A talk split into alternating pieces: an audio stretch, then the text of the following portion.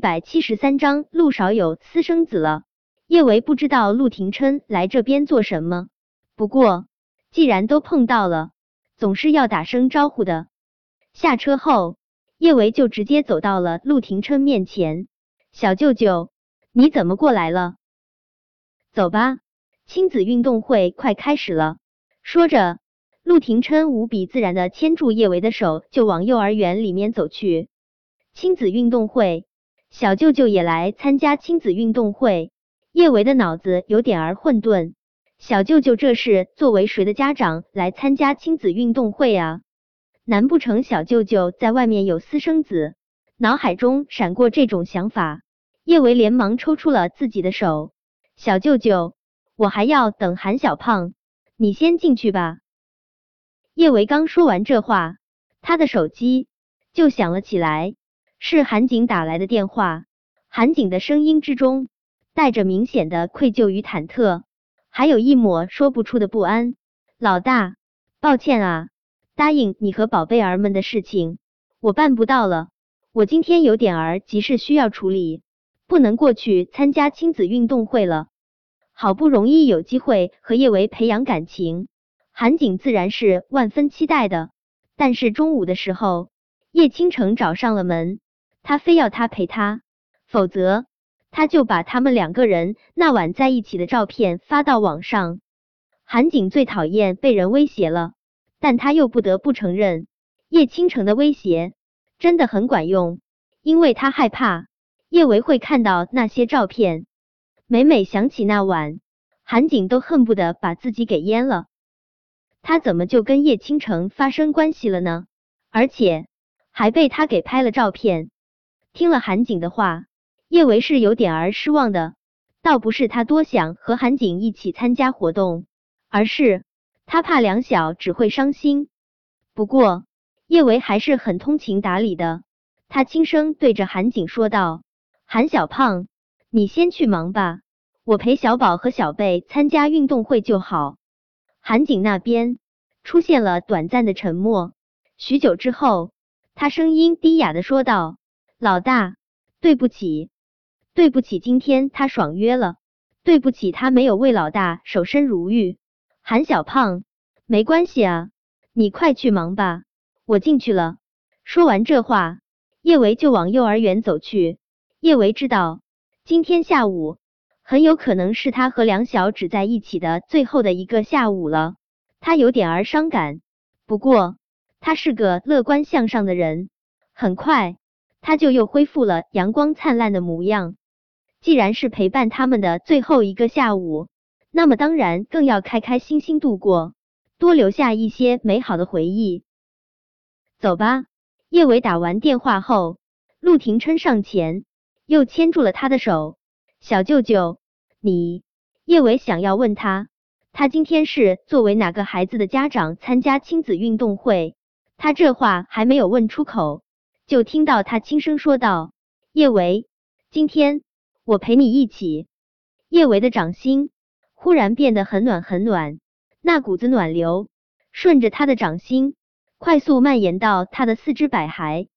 他说：“今天他陪他一起，他还以为今天他注定要和以前一样，一个人参加梁小智的亲子运动会，没想到还能有一个人陪伴在他身旁。”叶维没有拒绝陆廷琛，因为他心里清楚。梁小芝也一定不希望只是他一个人参加他们的亲子运动会。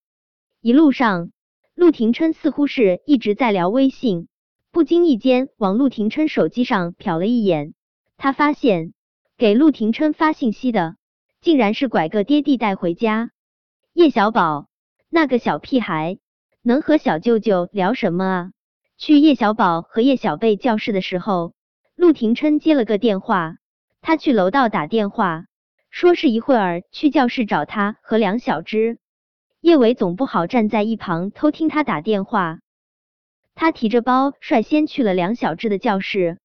叶小宝、叶小贝，这次该不会还是只有你们妈妈来参加亲子运动会吧？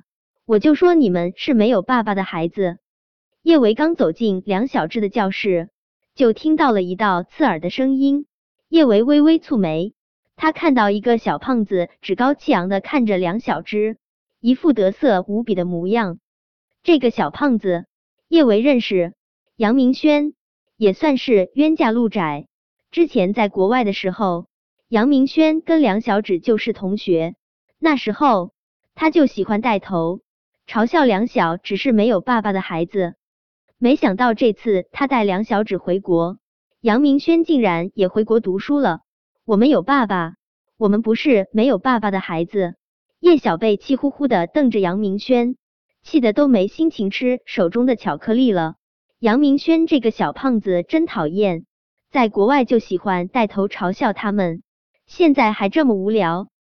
不过在国外的时候，他们的确是没有爸爸，现在他们已经有爸爸了。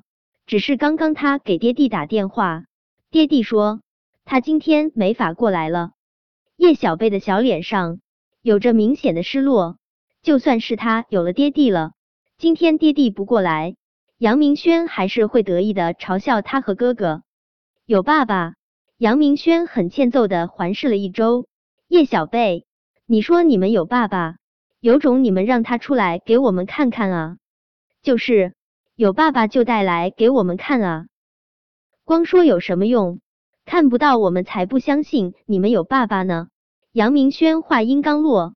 几个拥护他的小男孩就在一旁起哄，吵着让叶小贝给他们看他爸爸。叶小贝气得小脸都变红了。今天貌似只能让杨明轩这个臭胖子继续得意了，他还真没法让爸爸出来给他们看。见叶小贝只是气鼓鼓的不说话，杨明轩更加得意。怎么装不下去了是不是？我妈妈跟我说过，你和叶小宝就是没有爸爸的孩子。你妈妈自己都不知道你们到底是哪个野男人的孩子。别人说他叶小贝能忍，但是别人说他最爱的妈咪，他忍不了。叶小贝昂起下巴，对着杨明轩厉声喝道：“杨明轩，我不许你说我妈咪！叶小贝，我今天就说你妈咪了，你能怎么样？”杨明轩撸了撸袖子，一副要打架的模样。叶小宝护在叶小贝面前。